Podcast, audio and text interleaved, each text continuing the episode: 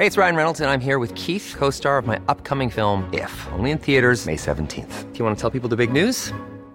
All right, I'll do. Sign up now and you'll get unlimited for $15 a month in six months of Paramount Plus Essential Plan on us. Mintmobile.com slash switch. Upfront payment of $45 equivalent to $15 per month. Unlimited over 40 gigabytes per month. Face lower speeds. Videos at 480p. Active Mint customers by 531.24 get six months of Paramount Plus Essential Plan. Auto renews after six months. Offer ends May 31st, 2024. Separate Paramount Plus registration required. Terms and conditions apply if rated PG. Heraldo Radio, la H se lee, se comparte, se ve y ahora también se escucha.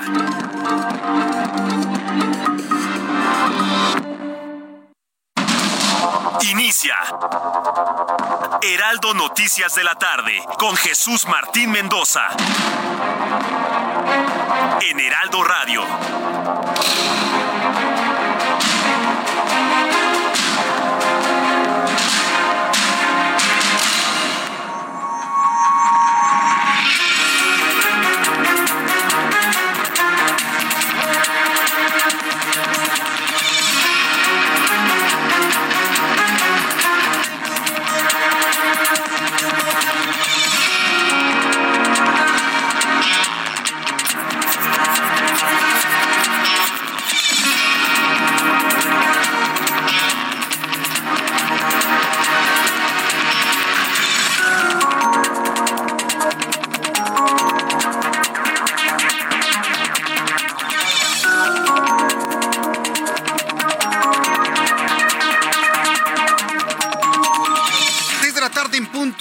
18 horas en punto, tiempo del centro de México. Me da mucho gusto saludarle. Yo soy Jesús Martín Mendoza con todas las noticias importantes de este miércoles 2 de agosto del año 2023. Me da un enorme gusto saludarle a través de los micrófonos del Heraldo y por supuesto Heraldo Radio en todo el país, en los Estados Unidos a través de nuestra señal de radio y de televisión. Y como todos los miércoles le estoy saludando a través de TikTok del Heraldo de México. Todo lo que tiene que hacer es entrar a su plataforma de TikTok, busque Heraldo de México, ahí inmediatamente le va a aparecer la transmisión en vivo, le hace clic en el símbolo de la H, la H que sí suena y en ese momento entra nuestra transmisión en vivo, con un chat en vivo y en directo con este servidor, donde estaré leyendo sus comentarios, sus opiniones y por supuesto pidiéndole sus likes. Todo lo que tiene que hacer es tocar la pantalla del TikTok, así me da usted sus likes y le avisa a todo el mundo que estamos ya a través de TikTok, a través del Heraldo Radio en México y los Estados Unidos. Como siempre le digo, súbale el volumen a su radio, que le tengo la información más importante hasta este momento. Los primeros temas a compartir con usted son los siguientes. Los aspirantes presidenciales de Morena, Marcelo Ebrard y Claudia Sheinbaum, se convirtieron en los personajes de la noticia el día de hoy porque ya en lo que es la recta final de esta contienda interna para ver quién queda como el candidato de Morena a la presidencia, digamos las cosas con verdad, por principio de cuentas, tuvieron un enfrentamiento en redes sociales, luego de que también el exsecretario de Relaciones Exteriores afirmó que el plan en materia de seguridad que destacó Sheinbaum es el que él diseñó junto con Andrés Manuel López Obrador. Le dice Marcelo Ebrard que bueno que hablas de seguridad porque ese plan que tú mencionas, le dice Marcelo a Claudia Sheinbaum, es el que conformamos Andrés Manuel y yo y aplicamos en la Ciudad de México. Hasta el momento no hay una reacción clara por parte del ex jefa de gobierno de la Ciudad de México. Mientras tanto, en Michoacán, este miércoles, todas las tortillerías del municipio de Uruapan, sí, las tortillerías fueron cerradas tras amenazas del crimen organizado. El alcalde Ignacio Campos indicó que a través de WhatsApp se difundió un mensaje en el que alertaban a la población que si abrían los comercios habría consecuencias. De ese tamaño es la toma de control por parte del crimen en Michoacán.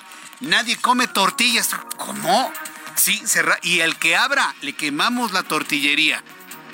De ese tamaño.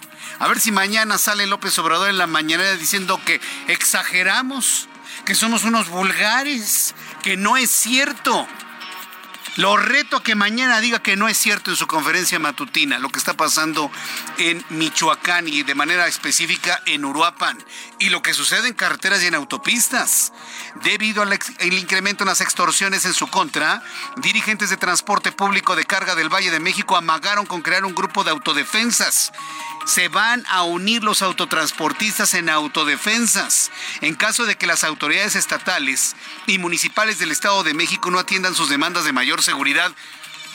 Sigue completamente inexistente la Guardia Nacional en autopistas de la República Mexicana. Yo estoy una patrullita por ahí cada 200 kilómetros. Cuando usted va a Cuernavaca, ¿cuántas patrullas de la Guardia Nacional ve? Ninguna. Y esa es la razón por lo que hoy ardió la México Cuernavaca. Escuche el cuarto tema importante del día de hoy. Tala Montes de Huitzilac, Morelos, se enfrentaron esta tarde con elementos de la Guardia Nacional y de la Secretaría de la Defensa Nacional sobre la autopista y carretera federal México-Cuernavaca a la altura del municipio donde también quemaron tres vehículos de la Comisión Nacional Forestal. Desatada la delincuencia en el país mientras que nuestro presidente sigue diciendo que no pasa absolutamente nada. Pero lamentablemente el presidente mexicano anda de ocurrencia en ocurrencia. Escuche lo que dijo esta mañana, quinto tema del día de hoy. En su nueva estrategia para combatir el desabasto de medicamentos en México, esta mañana el presidente López Obrador dice que se le ocurrió, así lo dijo, ¿eh? y le voy a presentar el audio más adelante, que estaba pensando y como que se le ocurrió que tuviéramos una gran bodega con todas las medicinas de todo el mundo en cantidades razonables.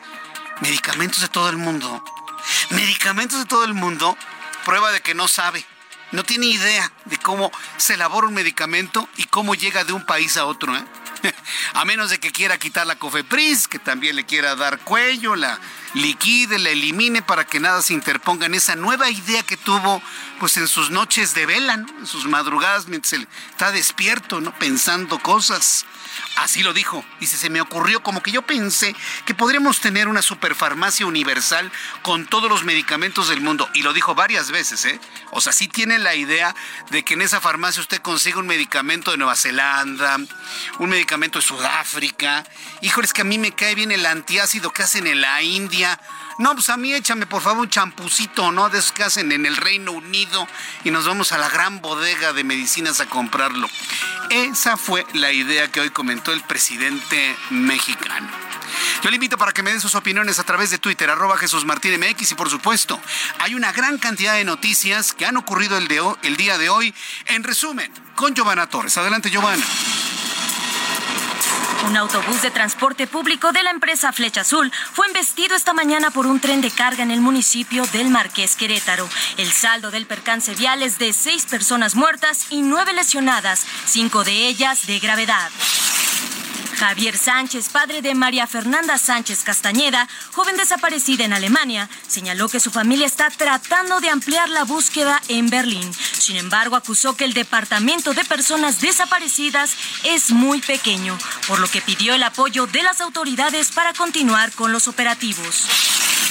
El diputado federal José Antonio García García renunció al grupo parlamentario del PAN y se sumó a la bancada de Morena. El diputado federal destacó que ahora caminará de la mano de Delfina Gómez, gobernadora electa, en beneficio de los mexiquenses, luego de acusar que en el municipio de Huizquilucan, Estado de México, donde tiene su distrito, se padece de amenazas.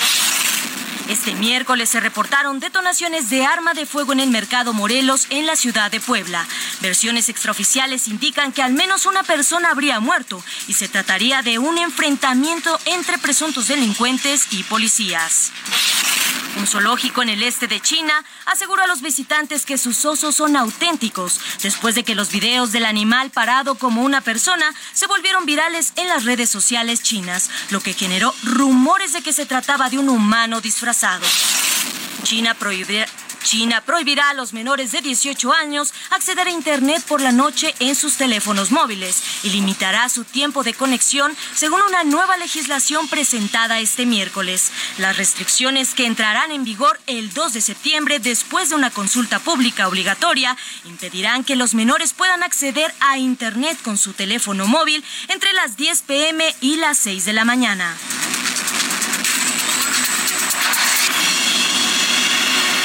Muchas gracias, Giovanna Torres, por eh, las noticias en resumen. Hoy, totalmente en vivo y en directo, Giovanna Torres con toda la información. Gracias, Giovanna, por las noticias que tendremos con detalle un poco más adelante aquí en el Heraldo Radio. Seis de la tarde con nueve minutos, hora del centro del país. Hoy es 2 de agosto de 2023 y me da mucho gusto saludar a todos nuestros amigos que nos siguen a través de esta plataforma de noticias. Y hoy, con especial gusto, quiero enviar un caluroso eh, mensaje a quienes nos ven en otras partes del mundo. Como usted lo sabe, nos escuchan mucho en los Estados Unidos, en Canadá, también nos observan en eh, Sudamérica, específicamente en Argentina. Hoy tenemos saludos para el otro lado del mundo, para el otro lado del Atlántico. Van saludos hasta España, de manera concreta en Madrid. Allá está nuestra corresponsal Pati Alvarado, así que siempre le envío un saludo a Patricia Alvarado. Pero ahora nos está escuchando Vania de Masecalc espero haber dicho bien tu, apellido, Vania de Mas o Mescalc. Perdón si no lo dije bien, pero ya me corregirás. Pues desde aquí, desde la República Mexicana, desde la Ciudad de México, un saludo hasta la madrugada de Madrid, porque en este momento ya son las 2 de la madrugada con 10 minutos.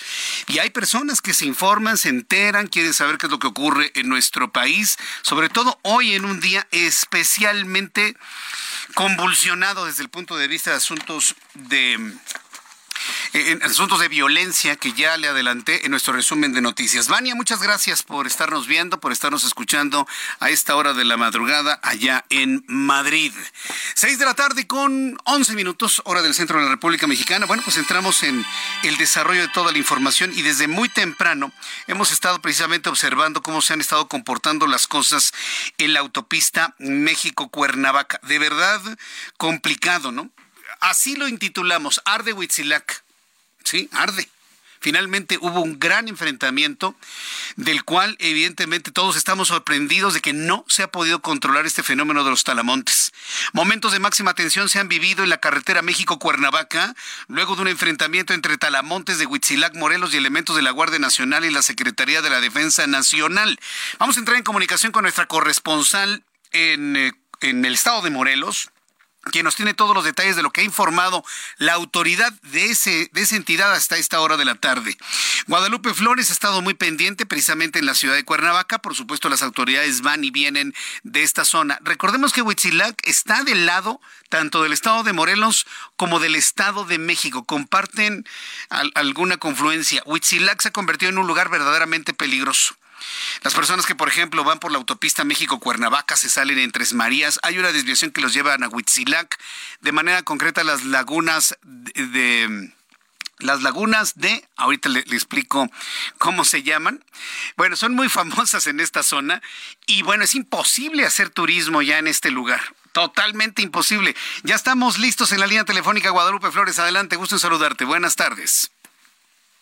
¿Cómo estás? Un saludo con mucho gusto a ti al auditorio. Pues eh, prácticamente Huitzilac también eh, pues ardió en, fuego, en llamas, esto derivado pues de estos eh, pues enfrentamientos que se dieron esta tarde, este mediodía en el municipio de Huitzilac. Justamente pues eh, presuntos talamontes del municipio se enfrentaron con elementos de la Guardia Nacional y de la Secretaría de, la Defensa Nacional, incendiaron cuatro vehículos de la Comisión Nacional Forestal. Este conato pues se registró, se registró precisamente en la carretera Federal México-Cuernavaca, a la altura de este municipio, eh, pues eh, por varias horas eh, se mantuvo cerrado y es que estos supuestos, supuestos talamontes y propietarios incluso de aserraderos clandestinos se enfrentaron con los cuerpos de seguridad luego de este un operativo que se registró el día de ayer donde más de 300 elementos del ejército mexicano aseguraron cuatro aserraderos obviamente pues mm, decomisaron pues incautaron la pues madera. Esto también pues los presuntos talones hicieron eh, pues detener a los elementos de seguridad y esto provocó que se diera este pues eh, eh, con acto de violencia que terminó prácticamente con la quema de estos cuatro vehículos, una plataforma también de la Comisión Nacional de Forestal. Forestal. La información, Jesús. En este momento, ¿cuál es la situación que prevalece en la zona de Huitzilac? ¿Ya se fueron? ¿Detuvieron a alguien? ¿Mantienen el bloqueo? ¿Cuál es el estatus en este momento? Se mantiene eh, pues cerrada, todavía están elementos de la 24 zona militar de Morelos en la zona en el municipio de Huitzilac a la altura de Tres Marías y eh, lo que ha dicho el gobierno de Cuauhtémoc Blanco Bravo es que se va a mantener la presencia de las fuerzas federales y que se van a seguir pues eh, dando operativos, realizando operativos para la clausura de más aterraderos pues que fueron de manera clandestina en la zona de Huitzilac, zona boscosa, recordemos Jesús. correcto, muy bien. Bueno, pues estaremos atentos de todo lo que informe la autoridad en este momento. Gracias por la información, Guadalupe. Muy buenas tardes. Hasta luego, muy buenas tardes. Mientras tanto, ¿qué es lo que está haciendo la autoridad en, en, este, en este punto? Tras un operativo contra los aserraderos y contra los talamontes ilegales, esta tarde se registró un bloqueo, este bloqueo consecuencia de este enfrentamiento en la México-Cuernavaca. El kilómetro es el 28. El kilómetro es el 28 en San Miguel Topilejo, alcaldía de Tlalpan de la Ciudad de México. Los hechos derivaron en este enfrentamiento que ya le hemos conversado y hemos enviado hoy a nuestro reportero urbano. A ver, por favor, le voy a pedir que le suba el volumen a su radio, porque ayer le dije que le iba a tener hoy una sorpresa. Y para mí es una verdadera sorpresa y un verdadero gusto estar nuevamente en comunicación con un gran reportero de ciudad con un hombre que inclusive ha recibido premios y reconocimientos internacionales por su labor periodística en materia de cobertura de información policíaca.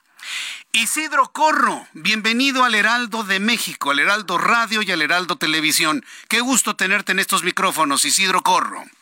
Muchas gracias, Martín. Honor pertenecer a este increíble grupo de informadores. Por supuesto, el segundo día ya en Heraldo de México. Pero vamos a la información, Jesús Martín. Vamos a la información. Fíjate que tuvimos dos bloqueos. Como recuento, eh, hace unos días hemos tenido operativos por parte del Ejército, la Sedena, la Profepa también, en la zona de Huitzilac. Han eh, clausurado a cerrados clandestinos. Fue la molestia de los habitantes de Huitzilac lo que provocó pues el cierre exactamente en la carretera México-Cuernavaca a la altura de Huitzilac, esto en la zona de Alcanfor. En ese lugar, esas personas, algunos encapuchados, quemaron cuatro vehículos, ya lo comentaba nuestra compañera corresponsal, tres camionetas y una plataforma. Ahí se enfrentaron con elementos de la Guardia Nacional, pero por fortuna pues no tuvimos personas lesionadas. Pero además, esas personas retuvieron a 40 trabajadores de Corena que participaban en esos operativos, a los eh, mantuvieron retenidos y fue la molestia y fue pues la, la preocupación de los familiares de esas personas quienes bloquearon también la carretera México-Cuernavaca a la altura del kilómetro 28. Lo que tú comentas, esas personas cerraron exactamente aquí en la zona de Topilejo, por la preocupación de sus familiares que no los dejaban pues salir exactamente de este lugar. Llegó la policía, llegaron más de 300 elementos de la Secretaría de Seguridad Ciudadana para pues eh, entrar en acción, tratar de liberar a estas personas. No fue necesario el uso de la fuerza, salieron pues eh, eh, sanas estas personas, bajaron exactamente al punto de Corena, fueron cuatro horas de bloqueo, dos bloqueos aquí, en la carretera libre México-Cuernavaca, y en esos momentos, pues llueve exactamente en ese punto, ya se liberó la circulación, hay tensión todavía, hay un operativo, nos comentan el ejército, allá en la zona de Huitzilac, tienen eh, pues tomados esos aserraderos clandestinos, son eh, cuatro, donde las autoridades, aparte de la maquinaria que encontraron, estas torres para de, acerrín, pues eh, encontraron también vehículos con reporte de robo. En estos momentos la circulación ya comienza a avanzar sin ningún problema sobre la carretera libre México-Cuernavaca, mucha precaución al llegar a la zona de Huitzilac, hay algunos restos de llantas, algunas barricadas colocaron esas personas, pero en sí la circulación ya la tenemos libre exactamente en ese sitio. Jesús Martín, lo que tenemos desde Topilejo. Isidro Corro, entonces quedaron los restos de, todos los incendios que hicieron, pero digamos que ya la, la, cinta asfáltica, tanto de carretera como autopista, están limpios para poder circular tanto a Ciudad de México como a la ciudad de Cuernavaca. Isidro. Efectivamente, ya libre la vialidad, tan solo precaución. El piso lo tenemos muy mojado, está lloviendo con intensidad aquí en la zona de Topilejo. Hay que recordar que piso mojado a gran velocidad puede resultar peligroso y puede provocar también un accidente, Martín. Mucha precaución. Isidro Corro, muchas gracias por la información y nuevamente bienvenido, de verdad bienvenido. Que sean muchos, muchos años de gran éxito en todas las coberturas informativas que juntos estaremos presentando al público del Heraldo Radio y el Heraldo Televisión. Un fuerte abrazo, Isidro Corro.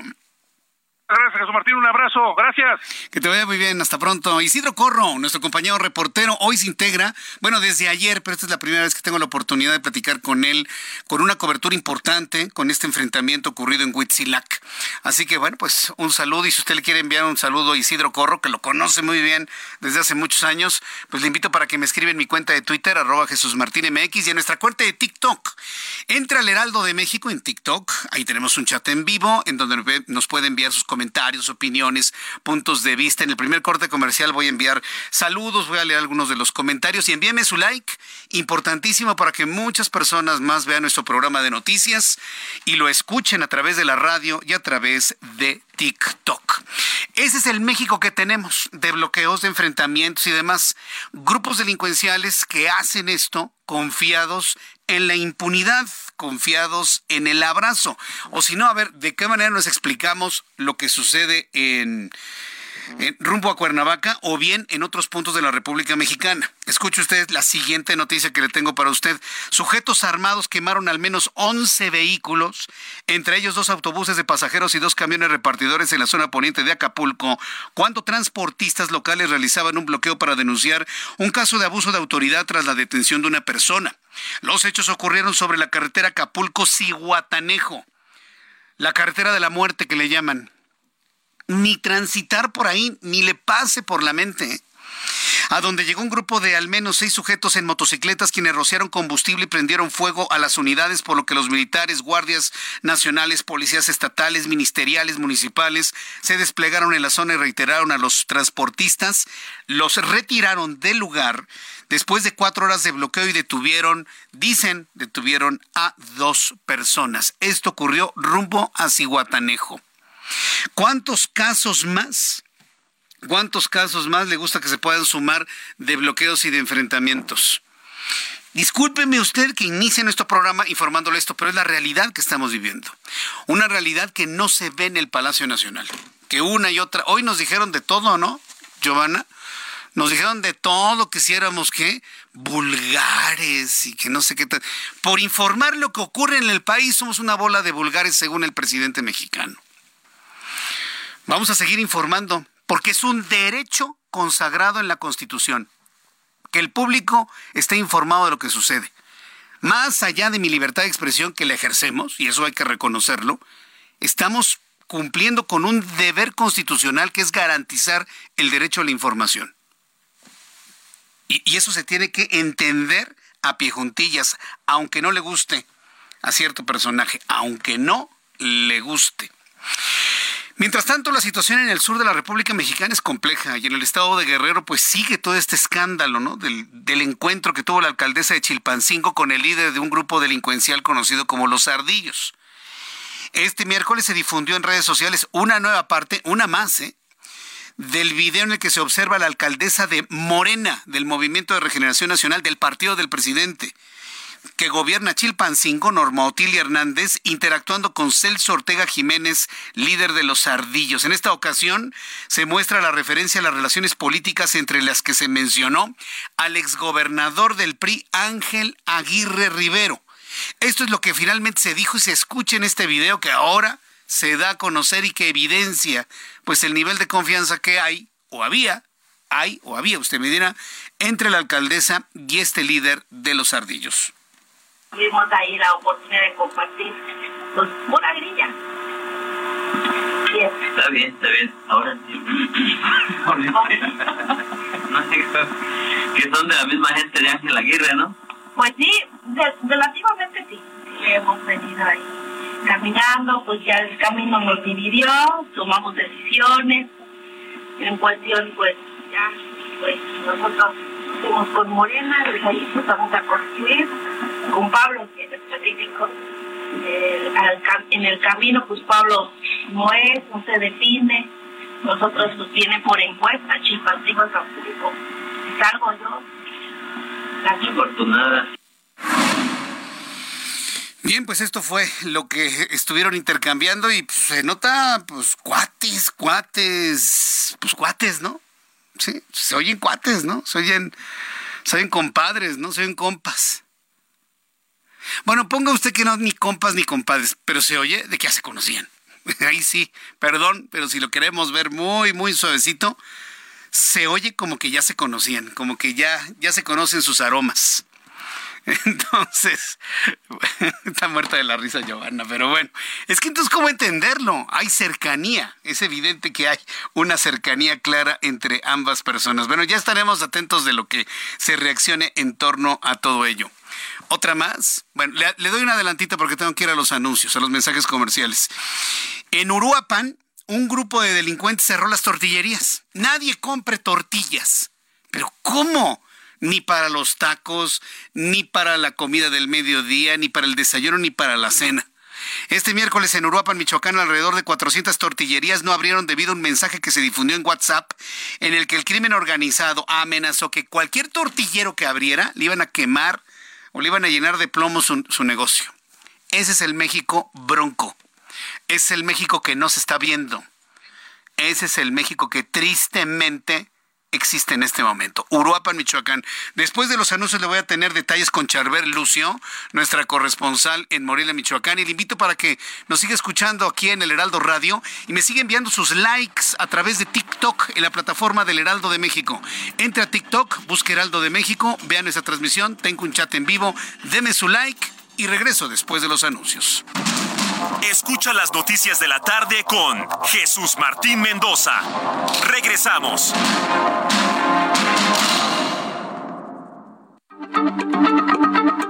Heraldo Radio, la H se lee, se comparte, se ve y ahora también se escucha.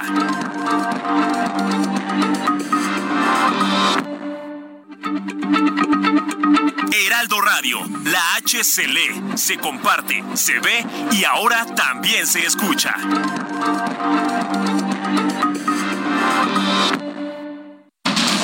Continúa Heraldo Noticias de la tarde con Jesús Martín Mendoza.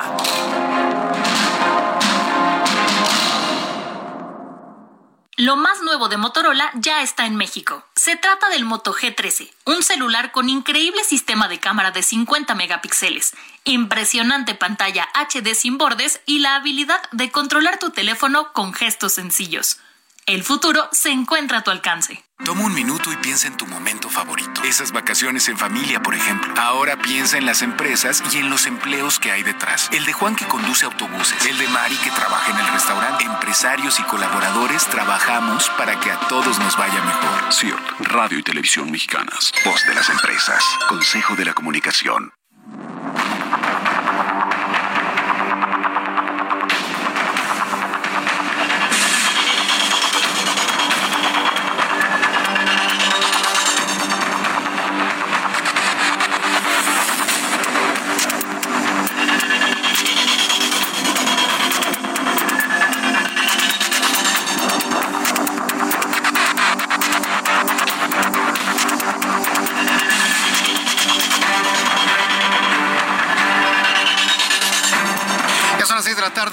31, las 6 de la tarde con 31 minutos hora del centro de la República Mexicana.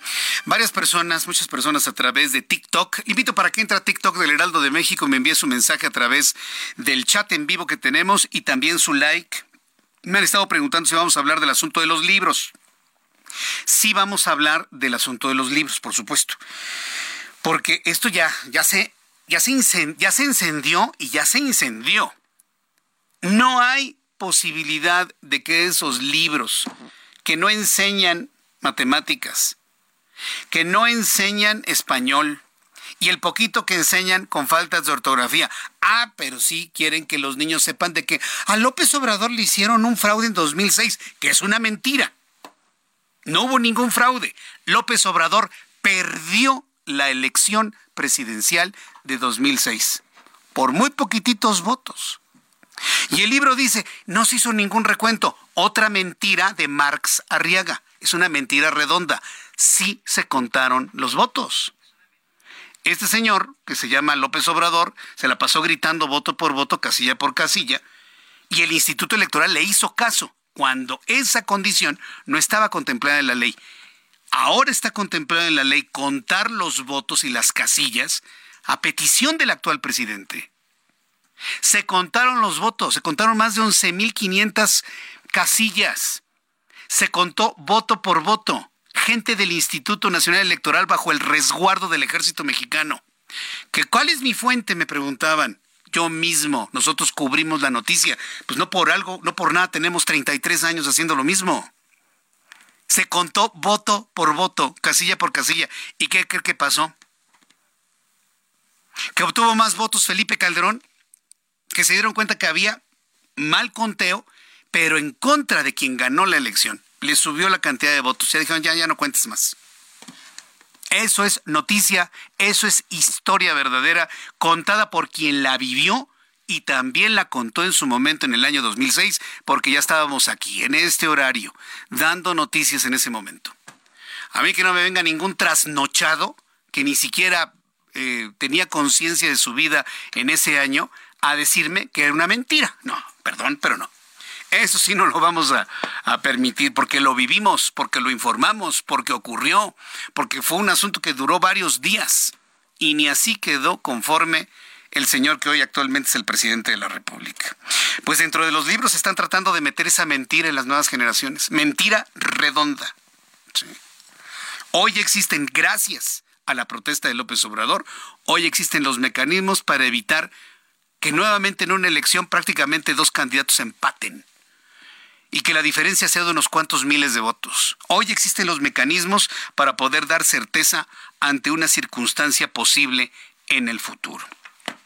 Cuando son las 6 de la tarde con 34 minutos, hora del centro de la República Mexicana, vamos con Charbel Lucio, nuestra corresponsal en el estado de Michoacán, quien nos tiene pues esta historia de verdad de no creerse.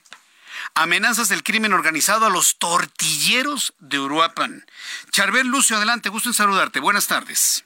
¿Qué tal Jesús Martín? Muy buenas tardes. Te platico que en el municipio michoacano de Uruapan cerca de 400 tortillerías cerraron de manera indefinida por amenazas de un grupo del crimen organizado que pretende movilizar a la policía para evitar que sus adversarios ingresen a esa ciudad. La mañana de hoy, habitantes del municipio ubicado a 110 kilómetros de la capital del estado se mostraron muy sorprendidos ante el cierre masivo de tortillerías, situación que los llevó a abarrotar tiendas y centros comerciales para comprar tortillas de harina de marcas comerciales. Sobre esto, la Asociación de Industriales de la Masa y la Tortilla en Michoacán informó que debido a la inseguridad también valoran cerrar establecimientos en otros 30 municipios. Esta medida adelantaron también es en apoyo a sus compañeros de Uruapan, por lo que de concretarse esta decisión se espera el cierre de más de 3.000 tortillerías en las principales ciudades del estado durante las próximas horas o incluso en los próximos días. La industria pidió a las fuerzas federales que pongan un alto a la violencia de de la que hoy son víctimas. Y bueno, también sobre este tema, áreas de seguridad en esa región indicaron que los responsables de estas amenazas contra los empresarios tortilleros tienen por objetivo movilizar a las corporaciones de seguridad para así frenar la irrupción de un grupo criminal contrincante. La Fiscalía General del Estado informó que ya abrió carpeta de investigación por estos hechos y se abrió por oficio, aunque hasta el momento ninguna víctima de amenazas o extorsión ha presentado denuncia.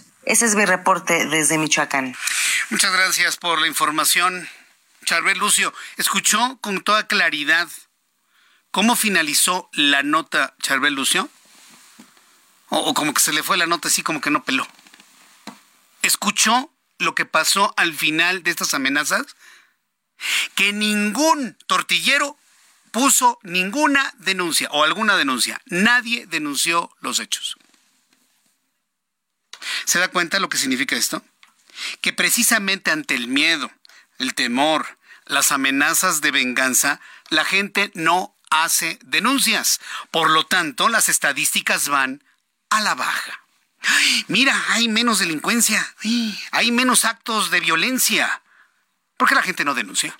No porque hayan bajado, porque la gente no denuncia. Esto último que nos informó Charbel Lucio me parece que es central a todo lo que hemos estado viviendo en materia de inseguridad. La gente no está denunciando por miedo, por temor, por no perder el tiempo, por falta de confianza en las autoridades, porque no quiero perder mi tiempo ni van a investigar nada. Esa es la realidad. Duélale a quien le duela.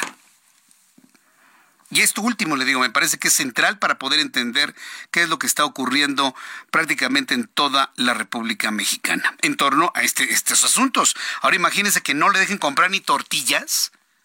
Ese es el México que queremos, donde tenga que estarse usted cuidando, como dice Bukele, estaba viendo algunos videos de Nayib Bukele, donde dice la mentalidad de, nuestra, de nuestro país, El Salvador, ya cambió, porque ahora la gente ya piensa algo diferente a levantarse por las mañanas y esperar que no lo hayan matado en la noche.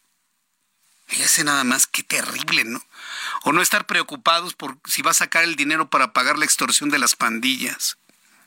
México empieza entonces a vivir en algunas zonas del país si van a poder comprar tortillas, si van a poder salir a la calle, si no se van a encontrar con un fuego cruzado. Se lo platico para que lo pensemos, para lo que lo reflexionemos, si verdaderamente queremos ese México por seis años más o 12 o 18 o los que vengan. Mientras tanto, quienes están metidos en la idea de cambiar la realidad de nuestro país a partir de 2024, es decir, los aspirantes presidenciales, ya se están enfrentando, por lo menos dentro del movimiento de regeneración nacional. Los aspirantes presidenciales de Morena, Marcelo Ebrard y Claudia Sheinbaum, tuvieron un álgido momento en redes sociales al intercambiar mensajes sobre sus iniciativas en materia de seguridad, luego de que el también exsecretario de Relaciones Exteriores compartió un video en el que etiquetó a Sheinbaum y le recordó que los resultados son consecuencia del plan que él diseñó cuando fue jefe de gobierno en la Ciudad de México junto con el ahora presidente mexicano. Vamos a escuchar, bueno, sale Claudia Sheinbaum, ¿no? En un mensaje de tweet diciendo, no, miren, la inseguridad ha bajado muchísimo. Y usted y yo ya sabemos que, pues, lo que han bajado son las denuncias. Pero bueno, Claudia Sheinbaum dice, ha bajado la delincuencia. Y le contesta Marcelo Ebrard, Claudia, qué bueno que ya le entras a los temas que le interesan a la gente como la seguridad. Vamos a escuchar cómo le respondió Marcelo Ebrard. Estimada Claudia, vi tu tweet y celebro que al fin te hayas resuelto a participar en los temas que más le importan a la gente, como es seguridad. Describes bien la estrategia que Andrés Manuel y yo diseñamos y aplicamos en la ciudad con los mejores resultados en lo que va de ciclo. Hace días presenté el Plan Ángel, respondiendo a qué más debemos hacer para mejorar la seguridad en el país. Porque hoy la cuestión es qué es lo que sigue, qué otros pasos debemos dar. Pensemos en grande, llevemos al país al siguiente nivel. Habrá quien no le guste Marcelo Ebrard, pero tiene razón, ¿eh? Tiene razón, o sea, ya, ya, ok, ya. Sí, muy fregones, muy buenos, sí, todo. ¿Y qué más? Estamos en el momento y ¿hacia dónde vamos? ¿Qué vamos a hacer? Habrá quien no le guste Marcelo Ebrard, habrá quien sí le guste, pero independientemente de eso, tiene razón. Inclusive va para la oposición también. O sea, sí, sí, sí, perfecto. ¿Qué vamos a hacer? ¿Cómo vamos a avanzar? ¿Cómo vamos a ir al siguiente nivel? ¿Cómo vamos a reconstruir, si lo vemos desde la oposición, a este país? O sea, ¿qué es lo que sigue? Porque efectivamente el discurso político está atorado en la discrepancia, en el enfrentamiento, en la confrontación, en la descalificación. Claudia Sheinbaum, ex jefa de gobierno de la Ciudad de México y aspirante de Morena a la presidencia de México, le agradeció a Marcelo Ebrard estar al pendiente de sus redes sociales, luego de que el mismo Ebrard le respondió en su primer video publicado por Sheinbaum, en el que aseguró que la incidencia delictiva ha bajado un 58% en la Ciudad de México durante su gestión.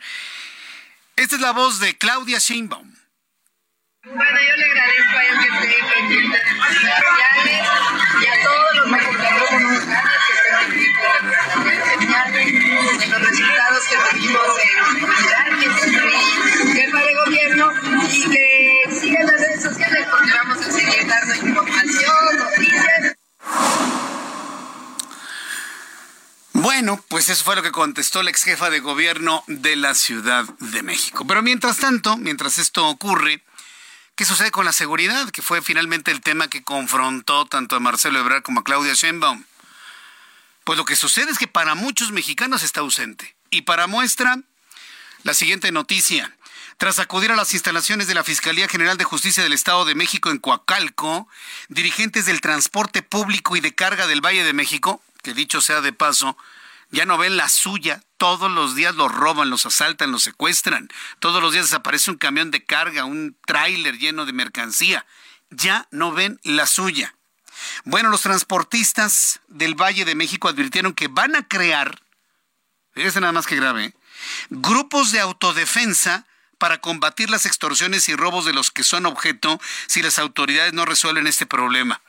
A ver, ¿qué significa crear un grupo de autodefensas? Que se van a armar los choferes de los trailers. crear un grupo de autodefensa es ir armado. Y en el momento de una confrontación entre una autodefensa y el crimen organizado, ¿quién cree que lleva las de perder? Pues los autodefensas. Pregúntele al finado Hipólito Mora. Se está complicando esto de una manera que me, me preocupa más que no lo vea el gobierno federal. Que no le entre directamente a resolver esta problemática. En su idea de dar la impresión a los grupos menos informados de este país de que no pasa nada. Vamos a escuchar la información con José Ríos, corresponsal en el Estado de México. Adelante, José, gusto en saludarte. ¿Cómo estás? ¿Qué tal, Jesús Martín? Muy buenas tardes. De saludo con gusto a ti y a quienes nos escuchan por la señal de Heraldo Radio. Pues sí, como bien comentas, Jesús Martín, esta mañana operadores de transporte público y de carga en el Estado de México amenazaron con crear estos grupos de autodefensa para hacer frente a los actos de extorsiones y cobro de pisos realizadas en distintas rutas del Valle de México. Los choferes inconformes, en su mayoría adscritos a la Alianza de Autotransportistas, Comerciantes y Anexas de México, anunciaron que estas medidas de seguridad se realizan ante la inacción de las autoridades municipales y estatales para combatir esta problemática. En conferencia de prensa realizada a las afueras de la Fiscalía del Estado de México, a las afueras de la delegación de Huacalco, Jafet Sanz, representante nacional de esta asociación, aseguró que el próximo lunes a las 9 de la mañana llevarán a cabo este primer operativo para demostrar a las autoridades cómo el gremio hará frente ante esta problemática. Vamos a escucharlo, Jesús Martín más de 600 denuncias eh, de extorsión en esta región, en esta zona, y el día lunes no nos entregan antes de las 5 de la mañana, pues nosotros somos un chingo y no somos ni 100 ni 200 y no necesitamos estar armados como la delincuencia organizada. La delincuencia organizada, te, yo te lo puesto lo que quieras, aquí en Coacalco y en la región no juntan más de mil, nosotros somos más de 30 mil y nos vamos a juntar y nos vamos a embandar y nos vamos a unir y si tenemos que hacer nuestras autodefensas las vamos a hacer duro y, y, y a como nos toquen los chingadazos, no nos vamos a dejar y a lo mejor no tenemos armas, pero tenemos palos, piedras y a como nos toque. Jesús Martín, ¿por qué anuncian que antes de las 5 de la mañana tienen que hacer esta entrega a las autoridades? Pues bueno, estas medidas surgen luego de que ayer se reportaba en el mismo municipio de Coacalco que cuatro sujetos armados encendieron, eh, prendieron fuego a una unidad de transporte público que no se prestó a, extorsionarse por parte de grupos del crimen organizado. El, el, operador e incluso los pasajeros pues fueron descendidos de la unidad antes de que les encendieran fuego. Este, este dirigente de la ACME agregó que los grupos que se dedican a este regenteo son de origen colombiano y que presuntamente las autoridades ya los tienen topados, pero que al final de cuentas no se han realizado acciones al respecto. Entonces, en caso de que no se realicen acciones para dar con estas personas que incendiaron la unidad, estos autotransportistas realizarán esta vigilancia la próxima semana y si no reciben eh, atención de las autoridades, en los próximos 15 días organizarán un paro masivo en la región. Ese es el informe, Jesús Martín. Gracias por la información, José. Eh, debemos entender entonces que es la última alternativa, ¿no? Lo de eh, organizarse en autodefensas. Dicen que no armados, pero para hacer autodefensas hay que estar armados, José. absolutamente, ¿no? Sí, básicamente lo que decían es que llamaron incluso a la ciudadanía de que si veían camionetas, que se veían interacción de tanta movimiento de seguridad en las unidades, que no tuvieran miedo, que van a ser ellos que van a realizar sus propios operativos de vigilancia en caso de que, pues bueno, que las autoridades no respondan a este llamado que hice. Correcto, pues muchas gracias por la información, José. Seguimos pendientes, buenas tardes. Seguimos atentos con toda la información. Gracias, muy buenas tardes. Nuestro compañero José Ríos con esta información. Son las 6 con 47, las 6 de la tarde con 47 minutos. Estoy tratando de localizar a un dirigente de transportistas. Vamos a preguntarle qué es lo que entienden como autodefensa. Ah, ah, los números a mí me sorprendieron. Les puedo asegurar que los criminales no son más de mil. A ver, párese frente a mil criminales o ya sé, como les dice, ¿no? Eufemísticamente, ciudadanos armados, póngase enfrente de mil ciudadanos armados. Si nosotros somos más de 30 mil, aquí la cosa es la convocatoria. A ver, ¿cómo se organizan 30 mil transportistas para defenderse de este fenómeno que nadie lo ha podido controlar en las carreteras de nuestro país? Vamos a entrar en comunicación con Ángel. Vamos con mi compañero Alan Rodríguez. ¿Qué información nos tienes de lo que sucede aquí en el Valle de México? Alan, adelante, buenas tardes. Jesús Martín, amigos, muy buenas tardes. En estos momentos tenemos circulación un poco complicada para todas las personas que circulan sobre el eje 3, Avenida Francisco del Paso y Troncoso, exactamente en la zona cruce de Fray Servando, en el perímetro de la alcaldía Venustiano Carranza. Se está llevando a cabo en estos momentos la edición número 18 de la Feria Internacional de la Torta y esto está complicando un poco la circulación para todas las personas que se dirigen con rumbo hacia la zona de viaducto. También la avenida Fray Servando para todas las personas que proceden desde el cruce del eje central Lázaro Cárdenas, ya estarán encontrando algunos asentamientos, algo de carga para todas las personas que se dirigen con rumbo hacia este punto, o bien para todas las personas que quieren continuar con rumbo hacia el perímetro de San Lázaro. Tómelo, perdón, en consideración, es el reporte que tenemos. Eh, ¿Nos repites la zona en donde está ocurriendo esto, por favor? Este es el perímetro y el cruce del eje 3 Oriente, la avenida Francisco del Paso y Troncoso y la avenida Fray Servando. Se trata de un evento organizado por la alcaldía de Venustiano Carranza, la edición número 18 de la Feria de la Torta. Sin embargo, debido al gran número de asistentes que están teniendo en estos momentos, se está complicando un poco la circulación. Sin embargo, ya, sin embargo, ya rebasando este punto, el cruce de Fray Servando, encontrarán mucho mejor avance para todas las personas que se dirigen con rumbo hacia la zona de viaducto o bien continúan hacia el perímetro metro del eje 4 sur. Gracias por la información, Alan. Continuamos al pendiente. Muy buena tarde. Gracias por la información. Vamos con mi compañero Mario Miranda, quien nos tiene más información de lo que ocurre en estos momentos en el Valle de México. ¿En dónde te ubicamos, Mario? ¿Qué tal, Jesús Martín? Muy buenas tardes. Estamos exactamente en la zona sur, lo que es la glorieta de San Jerónimo. Jesús Martín, informarles a los automovilistas que circulan sobre el anillo periférico que en estos momentos encontrarán carga vehicular, esto en dirección hacia el norte de la ciudad en dirección hacia la zona de San Antonio, hacia la zona de Paseo de la Reforma, en el sentido opuesto del anillo periférico, en dirección hacia el sur, en dirección hacia lo que es al, hacia Perisur, hacia lo que es Pesada, de Tlalpan, de Doctor Tlalpan, también encontraremos bastante carga vehicular, Jesús Martín, el eje 10, también con carga vehicular, lo que es de Avenida Revolución al anillo periférico, Jesús Martín, en discusión bastante tráfico en esta zona sur, debido a la lluvia que está cayendo en esta zona sur, hay que informarles a los automovilistas que manejen con precaución, Jesús Martín, ya que en gran parte de la zona sur está lloviendo. Así que, que con precaución manejar Jesús Martín. Correcto, muchas gracias por la información, Mario. Tenemos pendiente, buenas tardes. Hasta luego, muy buenas tardes. Juan, son las seis de la tarde con 50 minutos. Vamos con una actualización de la situación que se vive en Topilejo, a la altura de la autopista, autopista y carretera México-Cuernavaca. Isidro Corro, adelante, te escuchamos. ¿Qué tal, Jesús Martín? Aquí no para de llover. Sin embargo, la vialidad, como ya se había comentado en su oportunidad, que se encuentra libre, abierta la circulación de la carretera eh, México-Cuernavaca. Esto para quien viene pues de la zona de insurgentes con dirección hacia la ciudad de la eterna primavera. Tuvimos dos bloqueos para la gente que nos acaba de sintonizar. El primero a la altura de Huitzilac, donde hubo un enfrentamiento entre Talamontes y elementos de la Guardia Nacional. Ahí quemaron cuatro vehículos, tres también de una plataforma. Por fortuna no hubo personas heridas, pero retuvieron a 40 trabajadores de Corena, los cuales fueron liberados por el ejército. Los familiares de esas personas, desesperados porque no se veían de ellos, bloquearon un segundo bloqueo aquí a la altura del kilómetro 28, ya se retiraron las llantas que colocaron como barricadas, ya la circulación comienza a liberarse, estas personas pues llegaron con sus familias, se abrazaron y se dirigieron a sus diferentes hogares. Aquí la circulación, repito, no se encuentra complicada, tan solo manejar con precaución, hay que recordar que el piso mojado a gran velocidad puede ser resbaloso y puede resultar bastante peligroso. Jesús Martín, lo que tenemos en estos momentos. Muchas gracias Isidro Corro por la información. Buenas tardes. Buenas tardes. Hasta luego. Para las personas que quieran enviarle saludos de bienvenida Isidro Corro a través de mi cuenta de Twitter, arroba Jesús Martín MX, a través de la cuenta de Isidro Corro, arroba Isidro Corro, ahí lo pueden encontrar, enviándole sus mensajes. Es bueno escucharlo nuevamente, así como a todos nuestros compañeros reporteros, muy activo en todos los eh, acontecimientos del Gran Valle de México. Seis de la tarde con 52 minutos, hora del centro de la República Mexicana. Fíjese que sigue libre.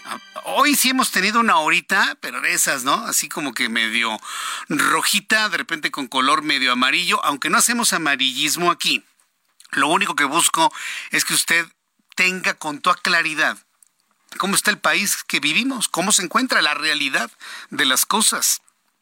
Sigue libre el sujeto este que golpeó a un chavo de 15 años, ahí al interior en las cocinas de una, de una tienda de alimentos rápidos conocida como Subway El hombre sigue libre luego de golpear a este muchacho de 15 años, el cual se encuentra delicado. O sea, no lo mató de milagro. Tiene inflamado el cerebro, fractura de pómulos, fractura de nariz. Pobre chavo, ¿no? Que lo habría golpeado en el subway de San Luis Potosí. El agresor fue identificado como Fernando Medina Ramírez, alias el tiburón, y tiene 47 años. No lo han podido encontrar. Fíjense que leí un mensaje vía Twitter en el cual estoy yo completamente de acuerdo. No hubiera golpeado a un perro o a un animalito porque ya lo tuvieran amarrado en este momento. Y estoy de acuerdo. ¿eh? Yo no entiendo qué esperan las autoridades de San Luis Potosí para agarrarlo. Yo no sé qué esperan. ¿eh? O las federales, si ya en un momento dado es necesaria la participación de la autoridad federal para evitar que el tipo se pele. ¿Sí? Pero por lo pronto, fíjese, lo tienen, lo, tendrían ubicado algunos grupos de personas en Twitter que han amenazado con hacer justicia por propia mano. Sería el peor de los escenarios, debo decirle, ¿eh?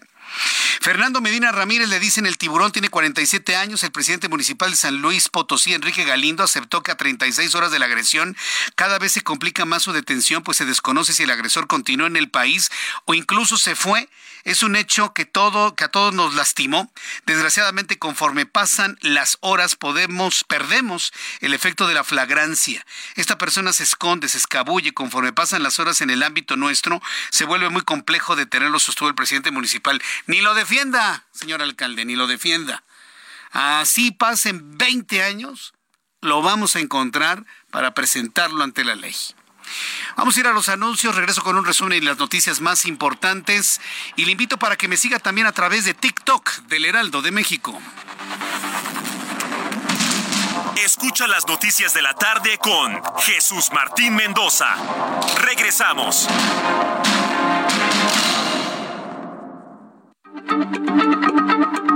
Heraldo Radio, la H se lee, se comparte, se ve y ahora también se escucha.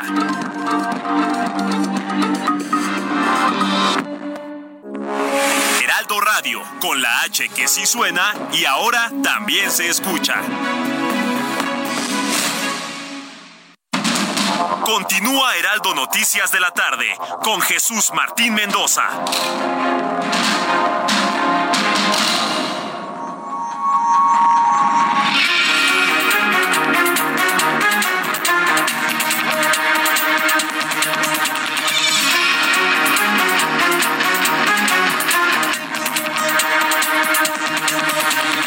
Las 7 en punto, las 19 horas en punto tiempo del centro de la República Mexicana. Hoy ha tenido el programa pues este tono de, asuntos de violencia, lamentablemente. Mire, créeme que yo no soy feliz, pero hoy se han juntado muchos asuntos, bloqueos, asaltos, incendios, violencia, enfrentamientos. Si a esto le pone el aderezo de que el presidente no ve nada y que ha bajado la delincuencia y no sé qué tantas cosas nos dicen, pues nos quedamos verdaderamente sorprendidos de lo que ocurre. La delincuencia pues alcanza inclusive a nuestros compañeros en esta casa de trabajo. Y, y, y sí quiero que, que, usted conozca esta historia de mi compañero y amigo Omar Patiño, quien conozco, conozco, también desde hace mucho tiempo en la radio, hoy conductor del programa de televisión Puro Barrio. Mi querido Omar, ¿cómo estás? Un placer saludarte, Jesús. Gracias. Muy buenas tardes. Me da gusto verte bien después Gracias. de lo que ya me estabas empezando a platicar, sí. pero tú y tu familia lamentablemente fueron víctimas de esa delincuencia que algunos dicen que no pasa, que no hay, pero que sí hay. Por supuesto que sí, que nadie la ve. A ojos de otros no se ven, pero a ojos de ciudadanos de pie como nosotros, sí, sí la estamos sufriendo terriblemente. Sí, ¿qué, qué, qué, qué les pasó? Porque fue con tu familia. Yo sí. creo que eso debe ser muy, muy terrible. doloroso. Es una experiencia terrible. El sábado eh, fuimos a, a Cuernavaca. Cuernavaca. Al, al, al municipio de Emiliano Zapat, al sur precisamente de la entidad. Y al llegar exactamente a la caseta de, de cobro de en la zona del aeropuerto, donde está muy cerca el TEC de Monterrey, sí. hicimos el pago normal. Había como, pues eh, en esta temporada de, de, vacaciones hay gente. Uno hay... va a Xochitepec por ahí, ¿verdad? Exactamente. Uno exactamente. sale para Xochitepec. Okay. Y llegando exactamente a esa parte, veníamos a hacer algunas compras en, en, en, en un supermercado. Ajá. Llegamos, pasamos por un, eh, frente a un restaurante de esa zona y decidimos, no habíamos realmente almorzado y decidimos pararnos en ese punto. Sería la segunda ocasión que, que comiéramos en ese lugar. Uh -huh. Y exactamente al llegar a, al estacionamiento, me dice una persona de la tercera edad, conocido como los viene viene, estaciones aquí, le digo, no, mejor en el arbolito que hay sombra. Dice, pero lo voy a molestar cuando se retire el otro vehículo. Le dije, no importa, no pasa nada, salgo, lo muevo y me vuelvo a estacionar ahí, ¿sí? Porque el calor estaba como en la, en la eterna primavera, como siempre. Y eh, hicimos ello, eh, nos, nos detuvimos, mi hija, la pequeña, eh, se baja del coche, en la parte trasera, mi hija se baja también, mi esposa, y al momento de que yo bajo precisamente del vehículo, cierro la puerta, doy dos pasos y se me acerca de frente un sujeto de uno 50, unos 60 tal vez, con cubrebocas, eh, moreno, de tez morena, y eh, con palabras antisonantes, ya te imaginarás, me enseña una pistola, le digo tranquilo, alzo las manos, tranquilo, guardo en ese momento la, llave de mi coche y se le queda viendo a, mis teléfonos y eh, le digo, me dice, los teléfonos, no te hagas, los teléfonos. Y le digo, tranquilo, ahorita te los doy. Yo caminaba exactamente hacia él para que en ese momento mi familia pudiera salir de ese embrollo. Sí, pues estabas en el estacionamiento del restaurante. exactamente. En el estacionamiento. Ahí en el estacionamiento. Sí, sí, sí, en el estacionamiento. De hecho, te voy a compartir eh, el video para que lo puedas eh, tener y la gente lo pueda saber de qué es lo que estamos hablando. Y de ahí, eh, pues llega un sujeto, me jala por la parte de atrás. Yo traía una un, accesorio, una cadena muy querida por, de mi familia, de mi papá. Me jala, no se rompe, eh, le digo, oye, tranquilo, ahorita te la voy a dar tranquilo. Y el otro me decía, apúrate, apúrate. Cuando me quedo con el sujeto, el, que se puso frente a mí, el otro se va con mi familia. Y ahí es cuando ya no me gustó. La gente, eh, eh, fue cuestiones de segundos, volteo hacia el restaurante y toda la gente estaba a la expectativa solamente. Difícilmente que alguien se meta, Jesús Martín. Hoy en día, difícil alguien podría jugarse la vida. Sí, nadie se mete. Nadie se mete, desafortunadamente. Y bueno, de ahí eh, le digo, con mi familia no, respeta a mi familia, respeta por favor a mi familia. ¡Ey, ya déjalos, vámonos! Entonces ellos huyen a, prisa hacia un vehículo eh, gris, eh, gris Oxford, se suben en la parte trasera y huyen. Todavía les dio tiempo de acomodar el vehículo. En el video se ve como cuando llegan, se acomodan, se enfilan, se perfilan para poder huir con dirección hacia la autopista México-Cuernavaca. Fueron minutos realmente de terror, minutos de angustia, no solo porque eh, yo lo haya vivido, iba con mi familia, con mis hijas y con, mi esposa. ¿no? Tus dos hijas y tu esposa. Y mi esposa, efectivamente. Y bueno, pues eh, de ahí lo, lo, correspondiente salió una persona, me dijo, ya le hablé a la policía, tardaron cerca de 25 minutos en llegar al lugar. Eh, posteriormente estaba un helicóptero, no sé de dónde salió, y andaba por ahí dando vueltas. Y decidí todavía ir a, mi casa, allá en Cuernavaca, dejamos unas cosas y ya no, ya no me quedaron ganas como de quedarme. Nos tuvimos que regresar a la Ciudad de México y de ahí la Fiscalía de General se puso en contacto con un servidor. Eh, comenzaron ya, han comenzado ya las primeras investigaciones. Eh, me, hemos estado en, en comunicación mencionándome que hay, si conozco yo algunas personas que han sido detenidas, que si las ubico, no, desafortunadamente no, no, no son ellas. Y bueno, pues obviamente la, la investigación continúa. O sea, está, está en manos de la Fiscalía del Estado de Morelos. Exactamente, sí, de la Fiscalía de Morelos. robaron teléfonos y una cadena de mucho valor afectivo, ¿no? Sí, sin duda alguna, sin duda alguna. Y este y bueno, pues quien me dio la bienvenida ahí, y debo de mencionarlo, eh, fue el fiscal, eh, Uriel Carmona, quien me dijo que iban a hacer todo lo posible por detener a los a los sujetos y no solo pues de ahí se me acercaron algunas personas que nos ven en televisión y me dijeron que el Estado está de cabeza. Sí, el Estado está de cabeza, Cuernavaca, están ya cerrando inclusive la autopista cuando se les ocurre. Y mira, podrán detener a los asaltantes, este par de malditos y a su banda, te podrán regresar los teléfonos y hasta tu cadena, pero ¿quién le recupera la confianza? ¿Quién le quita el miedo a tu esposa, la tranquilidad y a ti inclusive? Precisamente cuando llegaba la policía textual me dijeron, ¿y qué le quitaron mi jefe? Le digo, la tranquilidad y la de mi familia. Eso es lo que te robaron, la tranquilidad y la Definitivamente, porque no tienes, no tienes como que esas ganas, esa chispa de, pues vámonos a el fin de semana, ¿no? Sí, vamos a nuestra casa de descanso. No, no, exactamente, no tiene uno ya esa facilidad de poderlo decidir. De hecho, hoy por la tarde comía con mi, con mi familia y me decían, oye, vamos a ir el fin de semana. Le digo, no sé, como ustedes se sientan. ¿Podemos dejarlo como para el siguiente? Lo hacemos así, como ustedes decidan. Tampoco puedo aferrarme, ¿no? Sí, porque tus hijas están chiquitas, tienen la ilusión de llegar, descansar, jugar, ver cosas distintas. Yo creo que viendo eso y promoviendo eso, la recuperación y el duelo va a pasar pronto. Pero sí te quise invitar para que lo comentaras aquí al aire y que de esta manera pues no quede con que todos estos asuntos que hemos estado informando son cosas de otros, ¿no? Alcance inclusive a nuestra familia del trabajo, porque tú eres parte de esta familia del Heraldo. Sí. Y, y, pues la verdad me duele que te haya pasado eso y al mismo tiempo celebro que no haya pasado mayores. Yo te agradezco mucho. Sí, porque no sabes estos locos cuando se ponen nerviosos, luego las estupideces que pueden hacer. Tienes toda la razón. Yo te agradezco la oportunidad, querido Jesús Martín, y simple y sencillamente creo que esto es un tema de familia, Jesús Martín, porque en algún momento eh, lo platicábamos en, familia, ¿no? Si pasara esto, ¿qué tendríamos que hacer? Me decía una de mis hijas. Le digo, simple y sencillamente ustedes correr, ponerse a salvo y pedir auxilio. Y esta ocasión pasó y tal como se platicó en aquel momento, pues obviamente se hizo. Te agradezco mucho que me hayas visitado el día de hoy. Gracias, Jesús Martín. Siempre es un placer. Gracias, que te vaya muy bien. Omar Patiño, nuestro compañero aquí en el Heraldo de México, que pasó con, con una situación difícil, nos la ha compartido el día de hoy y afortunadamente todo quedó nada más en eso, en lo material. Son en este momento ya las 7.9 hora del centro de la República Mexicana. Tengo comunicación en estos momentos con Juan Angulo, periodista y director del periódico de El Sur en el estado de Guerrero. Eh, me da mucho gusto saludarte, Juan Angulo. Bienvenido, muy buenas tardes. Eh, buenas tardes, Jesús Martín, aquí a la orden.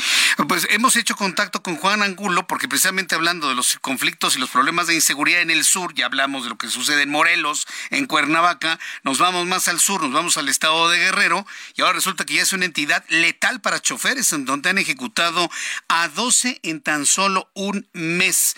¿Cuál es la situación que se está viviendo? ¿Está igual de descompuesto que algunos puntos de Morelos o peor aún? Bueno, pues eh, creo que hay más violencia acá en Guerrero que, que, en Morelos, aunque de algún modo operan los mismos grupos eh, delictivos. Y sí, eh, el enfrentamiento entre dos grupos delictivos de la zona centro ha tomado como sus principales víctimas a choferes del transporte público. Eh, en algunas ocasiones incluso los han matado frente a sus pasajeros, eh, les calcinan sus, unidades y con los cuerpos dentro. Eh, eso ha ocurrido sobre todo en Chilpancingo, en Tixla, en, el último mes, pero hoy en Acapulco también hubo quema de vehículos por la detención de de una persona aparentemente de algún grupo delictivo, eh, hombres armados bloquearon la, carretera de pie de la cuesta, una de las más transitadas en esta temporada turística, eh, tomaron algunos vehículos de empresas, empresas de, de alimentos, los quemaron, eh, no se sabe de víctimas, pero esa es un poco la situación que se está viviendo en, Guerrero de, mucha violencia en sus principales ciudades. La verdad es terrible todo esto que está ocurriendo y, y todo esto viene ahora complementado con esto que ha ocurrido en, en este video nuevo o una nueva parte de este encuentro que tuvo la alcaldesa de Chilpancingo con uno de los dirigentes de los Ardillos y hasta hablaron de un exgobernador del estado de Guerrero. ¿Cómo, ha tomado la opinión pública el conocimiento de esta nueva parte de este video? Bueno, pues eh, eh, se da en el contexto del, del, de la, lo que todo indica que fue una ejecución de un empresario muy conocido de Chilpancingo, promotor de las aspiraciones de Marcelo Ebrard por ser el candidato presidencial de Morena en 2024, eh, cercano a diversos gobiernos, eh, porque ha sido su proveedor. Entonces, en este contexto es que aparece este tercer fragmento del ya conocido video de la alcaldesa y se y se interpreta como que es parte de esta guerra que se está teniendo eh, entre el grupo de los ardillos y el grupo de los tlacos por el control territorial de Chilpancingo. y con mucha preocupación porque, bueno, la alcaldesa está ahí en un plan muy relajado, hablando con uno de, líder de uno de los principales grupos delictivos, explicándole eh, su trayectoria política, eh, que empezó con el gobierno de Ángel Aguirre, que después fue del grupo del diputado federal Pablo Entonces, pues, eh, mucha preocupación que una autoridad que se supone está para proteger a los ciudadanos esté platicando muy tranquilamente con un grupo que genera violencia que afecta a los ciudadanos. ahora dime, dime una cosa, una vez que se conoce esta nueva parte de esta de esta conversación que sostuvo la alcaldesa con este integrante de este grupo, ¿ha habido alguna reacción por parte de la alcaldesa, alguna aclaración, algún comentario adicional? nada, nada. Ayer, bueno, el lunes ella da una conferencia todos los lunes, dijo que ya no iba a hablar el tema y que le dejaba todo a las autoridades de la Fiscalía Estatal que la está investigando y de la Fiscalía General de la República. Pero no ha habido ninguna reacción nueva. Se supone que son 40 minutos de video y todo indica que este grupo va a estar eh, difundiendo diversas partes del mismo como una presión eh, hacia la alcaldesa, se entiende. Bueno, pues eh, yo te agradezco toda la información que se ha generado desde allá, estimado Juan Angulo. Hay que mantenernos al pendiente de ver cuáles van a ser las reacciones. Aunque la alcaldesa diga que ya no va a hablar, se debe a un a una sociedad, se debe a un pueblo, se debe a unos gobernados para explicar qué es lo que está ocurriendo en esta parte. Por lo pronto, hacerte la pregunta, como decía don Pedro Ferriz Santa Cruz, de los 64 mil. ¿Vamos a Guerrero o no vamos a Guerrero? Como decía el dueto Caleta. ¿Nos vamos para Guerrero o no? Eh, bueno, ayer anunció la Secretaría de Seguridad Federal, de Isela, que se va a reforzar la presencia de la Guardia Nacional en la autopista del Sol, pues, pues no, no, no soy como para decir que no vengan a Guerrero, pues yo quisiera que la gente viniera. Acapulco es muy bonito, eh, ha sido la gente del centro de la República muy leal con el puerto, hay muy buena ocupación eh, hotelera en estos días, Ciguatanejo tuvo un espectacular 82% de ocupación ayer, pero bueno, con todas las precauciones y con todas las exigencias a la autoridad de que garantice la seguridad de todos los visitantes. Muy bien. Bueno, pues yo te agradezco mucho esta información y seguimos al pendiente de lo que ocurre. Juan Angulo, muchas gracias. Y un saludo a todos los amigos periodistas de El Sur, allá en el estado de Guerrero. Muchas gracias. gracias, Jesús Martín. Aquí estamos. Ahí seguimos, gracias. Es Juan Angulo, periodista y director del periódico El Sur allá en el estado de Guerrero. Son las 7.15, hora del centro de la República Mexicana. A ver, ¿qué día, eh? ¿Qué día? A ver, anótelo, por favor, 2 de agosto. Vamos anotándolo en el calendario 2 de agosto. Vamos hasta las instalaciones del Metro de la Ciudad de México. Estación Hidalgo. Se reporta la muerte de dos personas en el metro. Alan Rodríguez, explícanos qué fue lo que ocurrió en el metro. Adelante.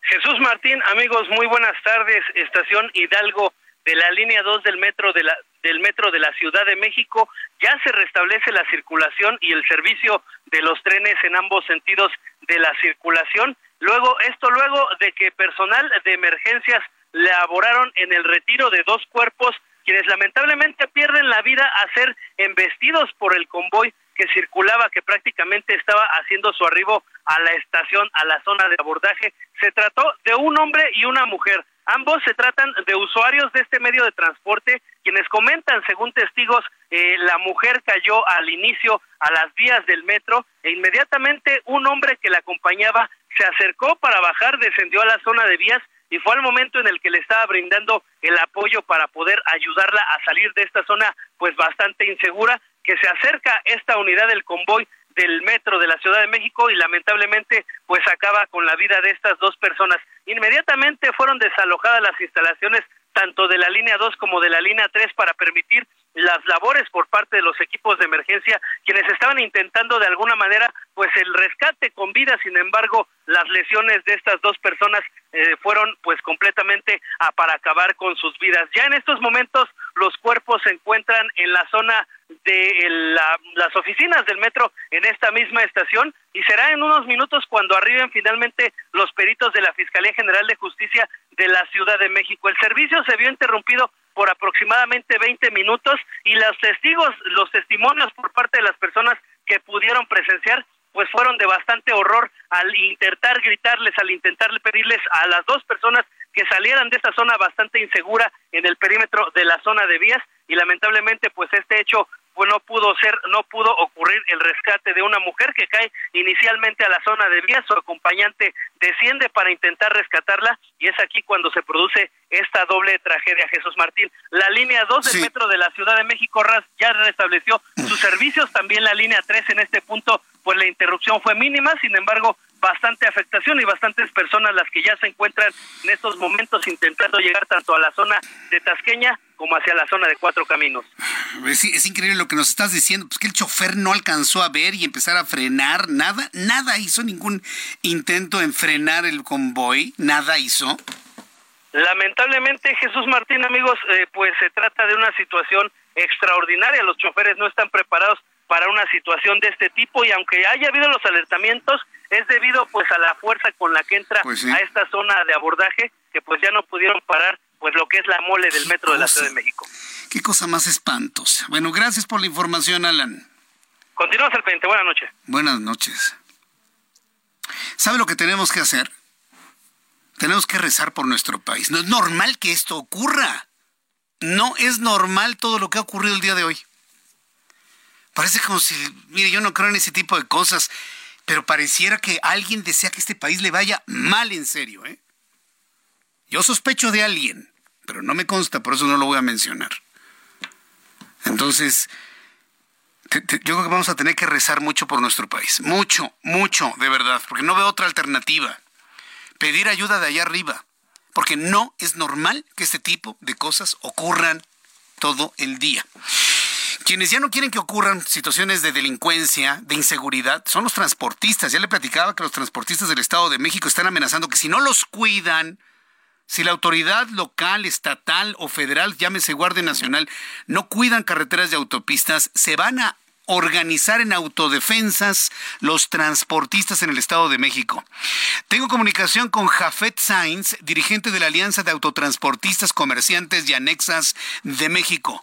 Gracias por tomar la comunicación esta noche, Jafet Sainz. Bienvenido, muy buenas noches. Muy buenas noches, Jesús. Eh, eh, un gusto saludarte y, un honor el que nos des oportunidad de expresar esta situación tan grave que tenemos en el Estado de México. Sí, un, agradecimiento a ustedes por esta apertura para poder comentar la realidad que están viviendo, porque el gobierno dice que en México no pasa nada y que los índices de delincuencia van a la baja y lo utilizan como herramientas de campaña. Pero en la realidad la gente está sufriendo las de Caín con el crimen. ¿Cuál es la realidad y a qué están dispuestos a cambiar esa realidad?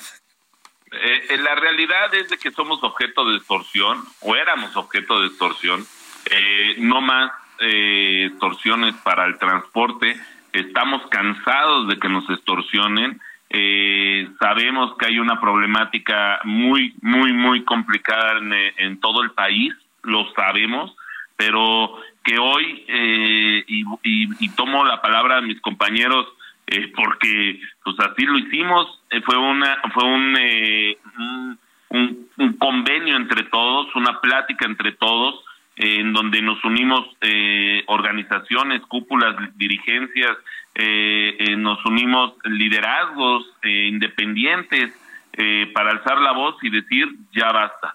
O, o, la autoridad hace su trabajo o nosotros vamos a hacer el trabajo porque no vamos a permitir que todo el esfuerzo de años y años de generar empleos, de pagar impuestos, de pagar camaritas que no sirvieron para nada en el Estado de México, que no sirvieron los botones de pánico y que hoy hasta presidente municipal de Toluca es el señor Carvajal, eh, eh, eh, que hoy necesitamos seguridad y que no es posible que sabiendo quiénes son los que nos están extorsionando, que se los estamos diciendo, Hoy es el momento que no han ido por ellos.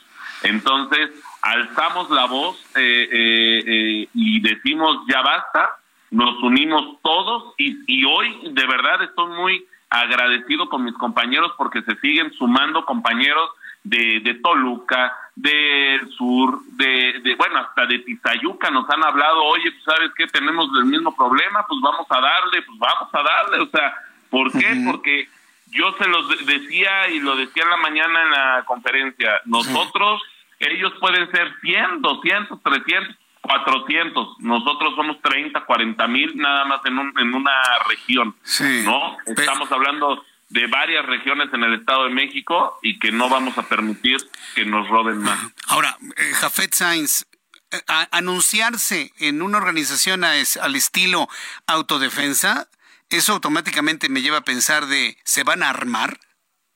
Mm, pues con, mira, nosotros no somos bélicos, no somos bélicos, no sabemos ni usar armas, sabemos usar gatos eh, para alzar las llantas y aflojar las llantas, porque pues, pues somos transportistas, ¿no? Eh, pero eh, armarnos como tal, pues no. saldremos mucho, mucho saldremos a cuidar las rutas con palos, piedras, con tubos, con lo que pues está a nuestro alcance. Armas no, porque no somos un grupo armado, no somos bélicos eh, lo llamamos autodefensas porque pues nos vamos a autodefender. Eh, en el Estado de México hay un elefante blanco que es la policía del Estado, que es grandísima, pero que pues bueno, no sabemos dónde está. Mm, sabemos, Se la vive extorsionando automovilistas. Y, a transportistas. Eh, en la ministerial, pues con siete policías ministeriales en Coacalco, que pues bueno, eh, la policía municipal, que pues bueno, y que entre ellos no se ponen de acuerdo. Hoy nosotros estamos cansados y se los, se los hacemos eh, saber a todos, ¿no? No vamos a hacer manifestación de cierres de, de calles, no vamos, porque la gente no tiene la culpa. Muchas veces optamos por hacer eso porque es una, una manera de presión, porque no somos escuchados. El transporte está totalmente decaído, no sabes la cantidad que nos cuesta mantener el transporte en el Estado de México, no tenemos subsidios, no tenemos nada, eh, somos cheques en blanco porque hacen operativos, operativos, operativos y se llevan nuestras camionetas, nuestros carros. Hablando de grúas, hablando de grúas, nos satanizan a, que las empresas de grúas cuando pues espérame, si el Ministerio Público me pide, me pide 50 mil por un trailer. Yo agradezco esta comunicación con el auditorio del Heraldo y vamos a estar muy atentos de finalmente qué es lo que va a ocurrir con los transportistas. Un enorme abrazo y gracias por este tiempo. Gracias, muchas gracias y hasta luego. Hasta luego, buenas noches. Escucha las noticias de la tarde con Jesús Martín Mendoza. Regresamos.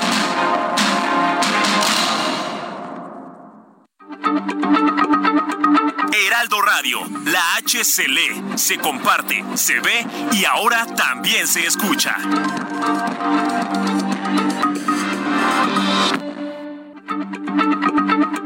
Heraldo Radio, la H se lee, se comparte, se ve y ahora también se escucha.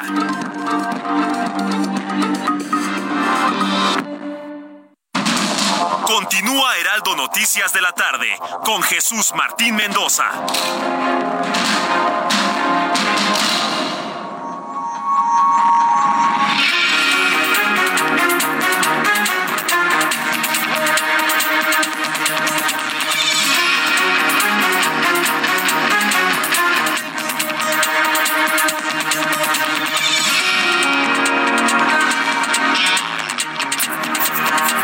Son las siete y media de la noche, las 19 horas con 30 minutos. Le presento un resumen con las noticias más importantes en el Heraldo Radio.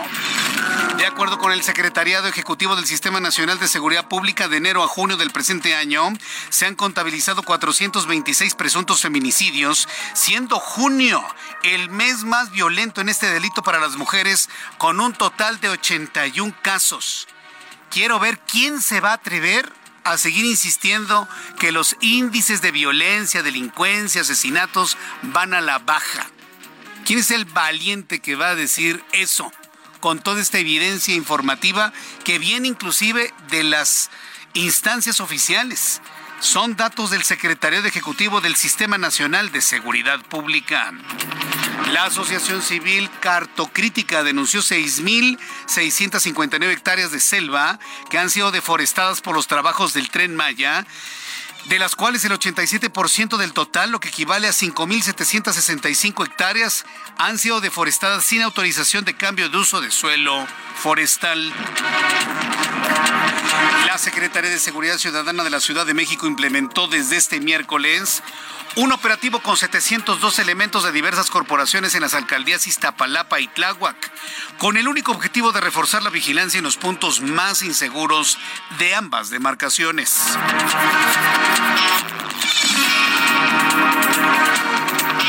Le informó que el presidente de Colombia, Gustavo Petro, pidió a la Corte Suprema de Justicia designar un fiscal especializado que pueda llevar los casos judiciales que involucran a su familia, como el de su hijo Nicolás Petro Burgos, quien fue imputado por delitos de lavado de activos y enriquecimiento ilícito. ¿Cómo ve?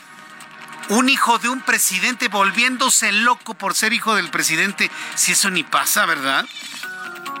Le estoy dando noticias de Colombia, ¿eh? De Colombia. No creo que me equivoqué de país. De Colombia.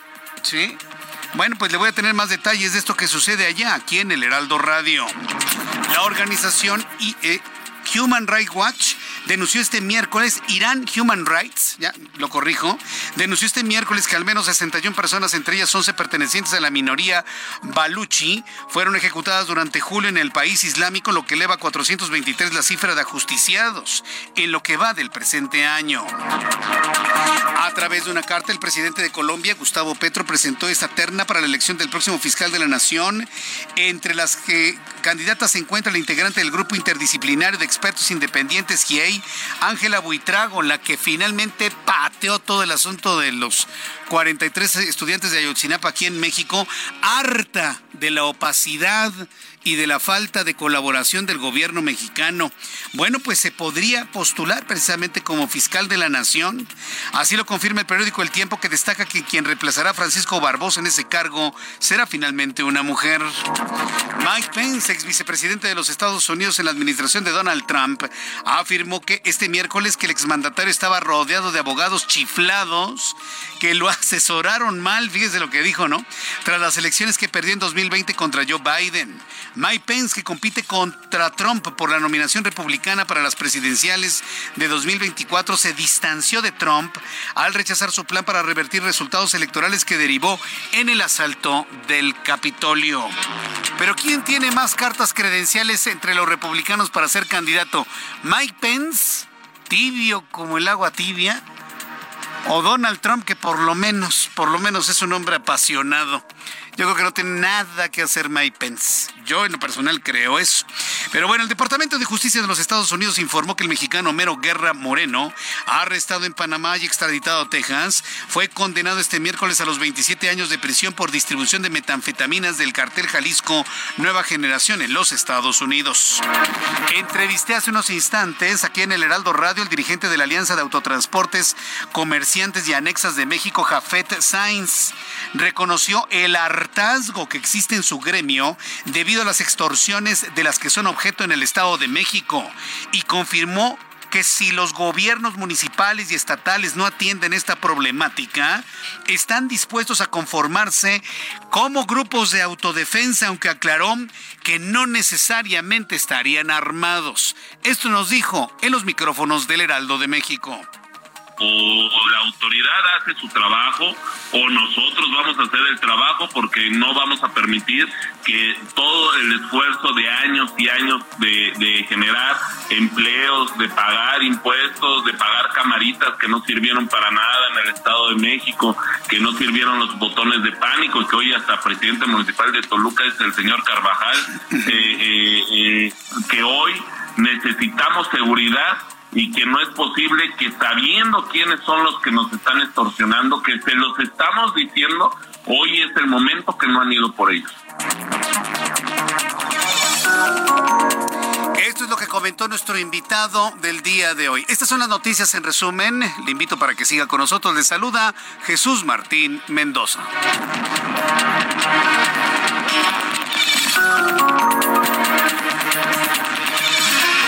7.36, las 7.36 hora del centro de la República Mexicana. También hay otras noticias, no creo que todo fue rojo y amarillo el día de hoy, afortunadamente no. También le tengo información de economía y finanzas con Héctor Vieira.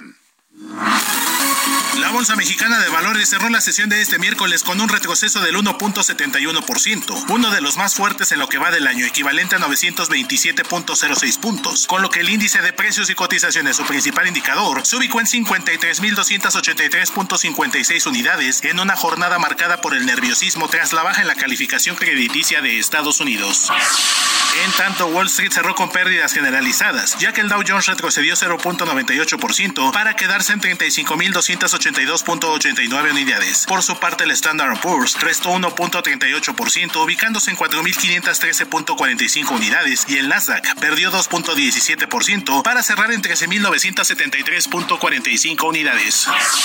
En el mercado cambiario, el peso mexicano se depreció 1% frente al dólar estadounidense y cerró en 16 pesos con 52 centavos a la compra y 17 pesos con 2 centavos a la venta en ventanilla. El euro cerró en 17 pesos con 82 centavos a la compra y 18 pesos con 62 centavos a la venta. El Bitcoin tuvo una caída en su valor del 0.80% para ubicarse en 29.197.70 dólares por unidad, equivalente a 497.120 pesos mexicanos con 20 centavos. La calificadora Fitch rebajó este miércoles la calificación crediticia de Estados Unidos debido a preocupaciones fiscales y a un deterioro de la gobernanza estadounidense causado por los retrasos en la negociación sobre el techo de deuda. El subgobernador del Banco de México, Jonathan Heath, advirtió que la postura monetaria restrictiva de la institución se mantendrá hasta que surta el efecto deseado, lo que significa que no bajaría la tasa de referencia al menos lo que resta del año, debido a que el balance de riesgos de la inflación se mantiene al alza. El Instituto Nacional de Estadística y Geografía informó que en julio la venta de automóviles ligeros se incrementó 32.6% en comparación con el mismo mes de 2022, al pasar de 83.598 a 110.843 unidades lo que representa su mejor séptimo mes en los últimos cinco años. Informó para las noticias de la tarde Héctor Vieira. Muchas gracias, Héctor Vieira, por la información de economía y finanzas. Son las 7.39, 7.39. Hoy es miércoles. Adivine quién está aquí en el estudio y lo puede ver aquí en nuestra cámara que transmite esta imagen en televisión en los Estados Unidos y también, por supuesto, eh, a través de internet, www.heraldodemexico.com.mx. El ingeniero Carlos Álvarez Flores, presidente de México Comunicación y Ambiente. Ingeniero, qué gusto saludarlo, bienvenido. Al contrario, es un gusto para mí estar contigo y con los 15 millones de mexicanos que nos escuchan de, de este lado y del otro lado del río. Aquí en México, en Estados Unidos, Unidos. tenemos auditorio no en este momento en Madrid, España. Ah, bueno, entonces en todo el planeta. Pues, ¿qué nos tiene el día de hoy? A propósito A del ver. planeta, ¿verdad? Manual Ciudadano sobre la crisis climática. ¿Cómo este estamos? ¿Qué podemos hacer? hacer? Es uno de los nuevos libros de texto es un buen documento. Para... No, no, no, no. Luego hablamos de eso. De, Por favor. De las mamarrachadas que andan haciendo el señor. No, no, no, no. Esto es una cosa seria. Mira. Normalmente los senadores de la República cobran mucho, uh -huh. mucho dinero sí. y trabajan poco. ¿eh? Normalmente. Bueno. Pero este manual lo presentaron el 19 de abril, yo no sabía. Ni me invitan. Ya sabes que cuando dicen, a ver, inviten a las ONGs. Álvarez, no, Álvarez, no, a Carlos Álvarez no lo inviten. ¿Pero por qué? ¿Por qué se nos dice la verdad. Todo, ¿verdad? la sí. verdad y les duele. Pero no importa, aunque no me haya invitado. Se llama Verónica Delgadillo, es una senadora por Jalisco de Movimiento Ciudadano. Pero bueno, aunque tiene unas faltillas ahí de ortografía y unos acentos, porque yo sí fui niño aplicado de sexto año de primaria, uh -huh. por los que no saben.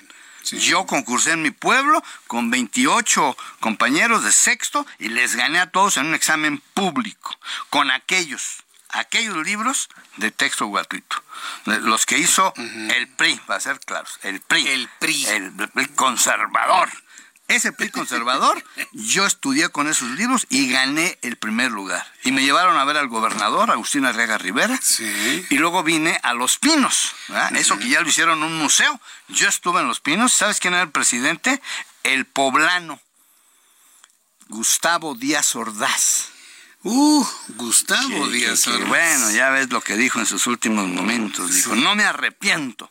Sí. Refiriéndose a lo del 68. Pero bueno. Ya lo perdoné por eso. No fue mal presidente. No fue mal presidente. No fue mal presidente. Pero bueno, este manual nos dice todo lo que debemos saber. Aunque nada más hicieron unos mil ejemplares, no creo que hayan hecho más, voy a conseguirte un ejemplar. Ya lo ando, los ando buscando. Este manual es muy importante porque ahora sí, acuérdate que ya nos dijo don Antonio Guterres la semana pasada, ya no es calentamiento global, ya entramos al proceso de ebullición. O sea, ya estamos hirviendo. O sea, el ¿Cuántos grados ha planeta... la temperatura No, de bueno, la, la masa? hay lugares, bueno, ahorita llevamos más de un grado, pero desde que se empezó a medir esto, hay lugares en México que hay 3.5 grados arriba. Hay regiones en México de productores agrícolas, amigos míos, que me han dicho, es que nosotros ya hemos registrado de, vamos a decir, de 40 años para acá, 3 grados y medio. Y eso es mucho porque las especies vegetales no son así como en automático, para nada. Los procesos biológicos de todas las especies, no solamente las vegetales, también los, los mamíferos, o sea, los animales, ¿verdad? No me refiero a los que están en la cámara, sino a los animales que están allá en el reino animal, ¿no? No a los de la cámara, ni a algunos gobernadores, no. Me refiero al reino animal. Entonces, el tema es que este, este, este documento, que es un buen documento, debe ser texto. En vez de estar discutiendo las payasadas que está planteando el marxista ese. Así se llama, ¿verdad? Marx Arriaga. Pues es un marxista, pues. Y el otro, su compadre. Pero son comunistoides, son comunistas trasnochados. Eso ya pasó. Por los que no saben, ¿eh? Para los millennials, el engaño más grande del siglo XX fue el comunismo. El comunismo que aplicaron los rusos, que no es lo que quería Carlos Marx, ni siquiera lo que quería Lenin, para acabar pronto. No.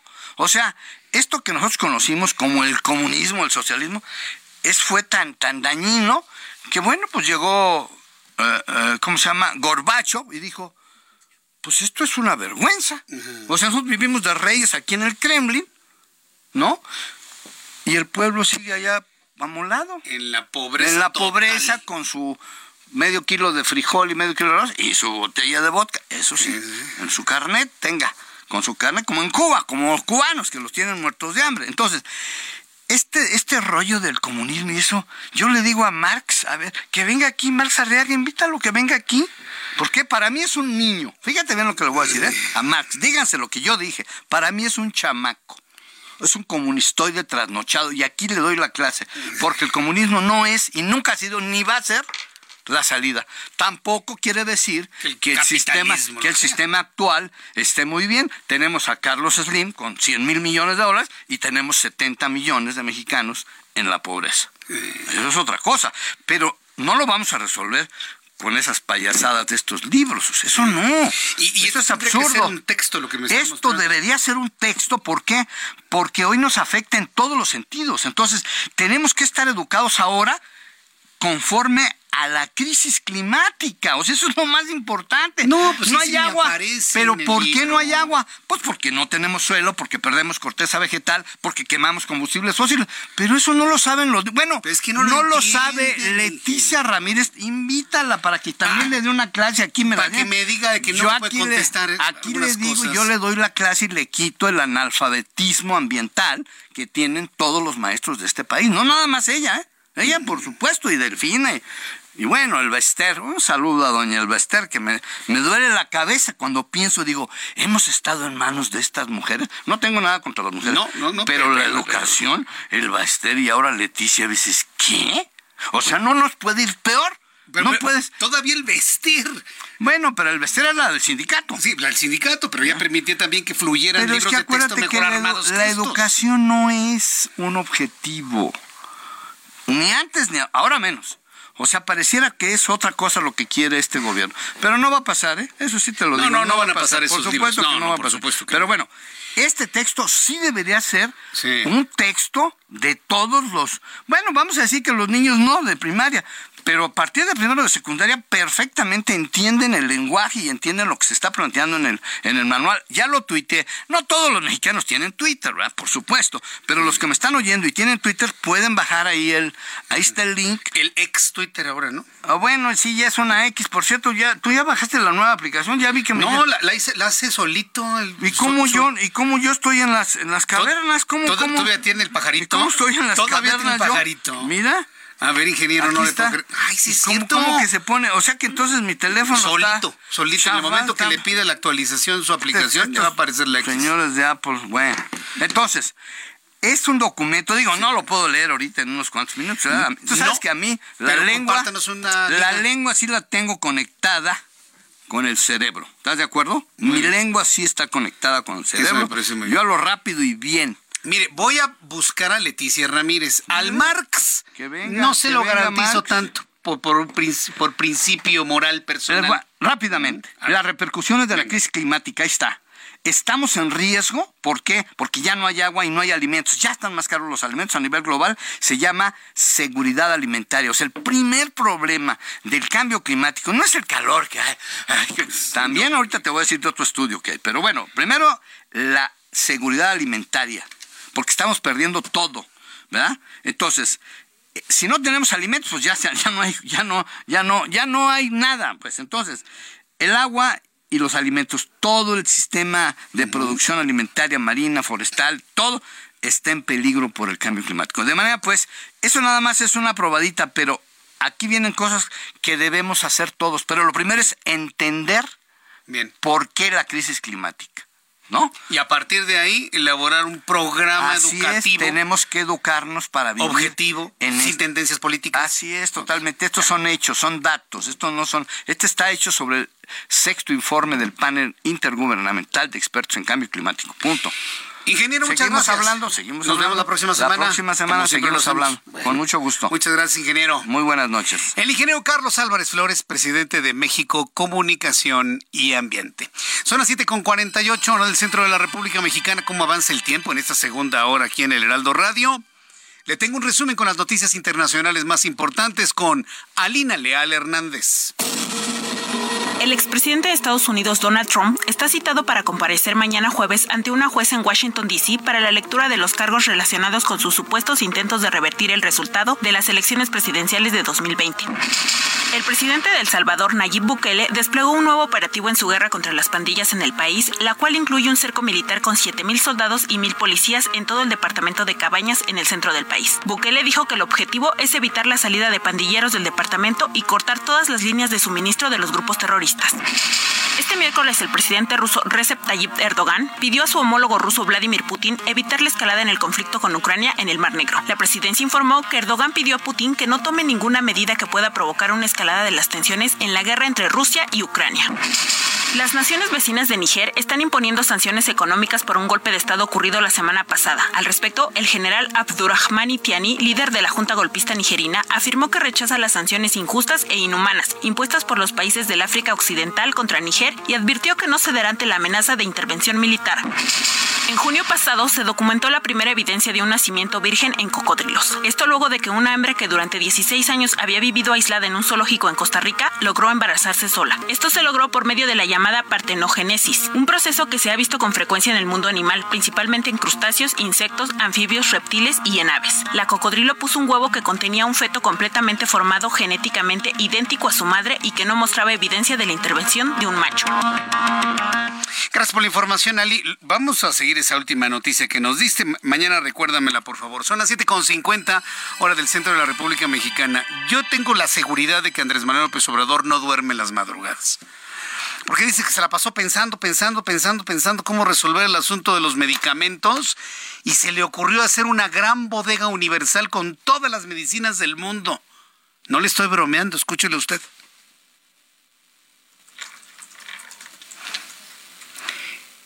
¿Tienes el audio del presidente? Vamos a escucharlo. Les voy a proponer a los del sector salud que se tenga una especie de farmacia donde se cuente, una farmacia aquí en la Ciudad de México, un almacén con todas, todas, todas, todas las medicinas, todas, todas las medicinas del mundo, en cantidades razonables, para que cuando falte en un hospital, ahí, como un banco de reserva de medicamentos, y lo vamos a hacer. Estas ideas que tiene López Obrador me recuerdan a un jefe que tuve hace mucho tiempo, que de repente se le ocurría cada cosa más extraña. En la línea telefónica el doctor Andrés Castañeda, coordinador de la Causas de Salud y Bienestar de nosotros. Estimado Andrés Castañeda, muchas gracias por estar aquí con nosotros. Bienvenido. ¿Cómo le va? Buenas noches. Todo muy bien, gracias por la invitación. Un gusto. A ver, algún primer comentario de la gran idea que tuvo el presidente de la República de tener una gran farmacia universal con todos los medicamentos del mundo. Bueno, pues, o sea, primero un poco, eh, digamos, este es un problema al que hemos venido dando seguimiento desde hace cuatro años. Pero entender que el problema del desabasto, o sea, el acceso a los medicamentos nunca ha sido perfecto. Pero el problema del desabasto, como lo, hemos vivido estos últimos cuatro años, es un problema creado por esta administración, eh, por una serie de malas decisiones. Entonces, eh, pues el hecho de buscar una solución a un problema que tú creaste, pues bueno, no, no es mala noticia intentar buscar una solución, pero, pero la idea y la forma en que lo dice el presidente, pues solo denota una falta de sensibilidad a lo que han vivido las familias todos estos años, a lo que hemos documentado desde el colectivo Cero Desabasto desde hace ya cuatro años, las más de 114 organizaciones y grupos de pacientes que lo, que lo integramos, en donde comprendemos que el desabasto es fuente de sufrimiento, de gasto, em, de, de, preocupación, de ansiedad para muchas familias en México y que no se le ha dado la seriedad eh, necesaria. Se ha subestimado constantemente y esta idea es una más la complejidad y la importancia del tema. Sí, exactamente, es falta de seriedad, es más, hasta noté una especie como de burla, no lo sé, pero el, asunto es tan grave que no se soluciona con este tipo de ideas. ¿Qué es lo que tendría que hacer la presente administración desde su punto de vista para poder empezar a mitigar la escasez de medicamentos que sufrimos el día de hoy?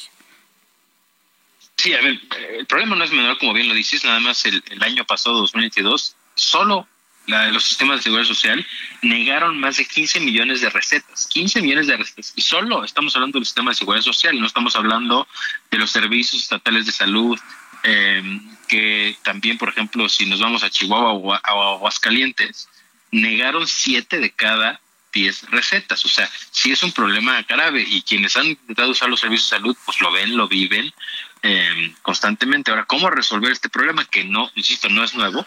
Pues lo primero que necesitamos es tomarnoslo con seriedad, reconocer que hay un problema, dejar de jugar, tomarlo con, con la seriedad que, que se merece, convocar a, a, un diálogo, porque esto es un problema complicado, no es un problema que se va a resolver con una idea, con dinero ni siquiera, es un problema que se tiene que resolver con un plan, con una estructura, con una organización.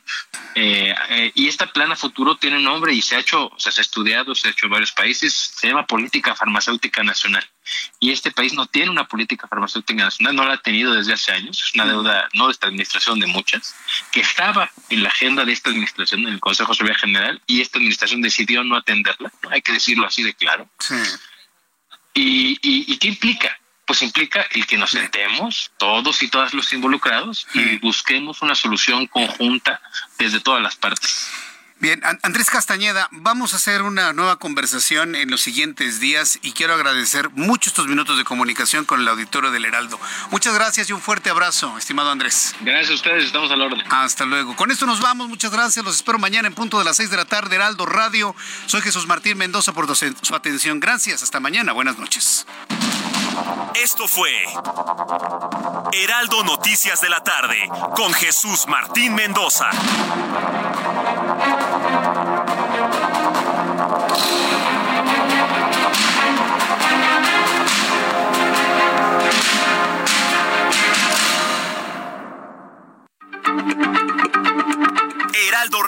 La H se lee, se comparte, se ve y ahora también se escucha.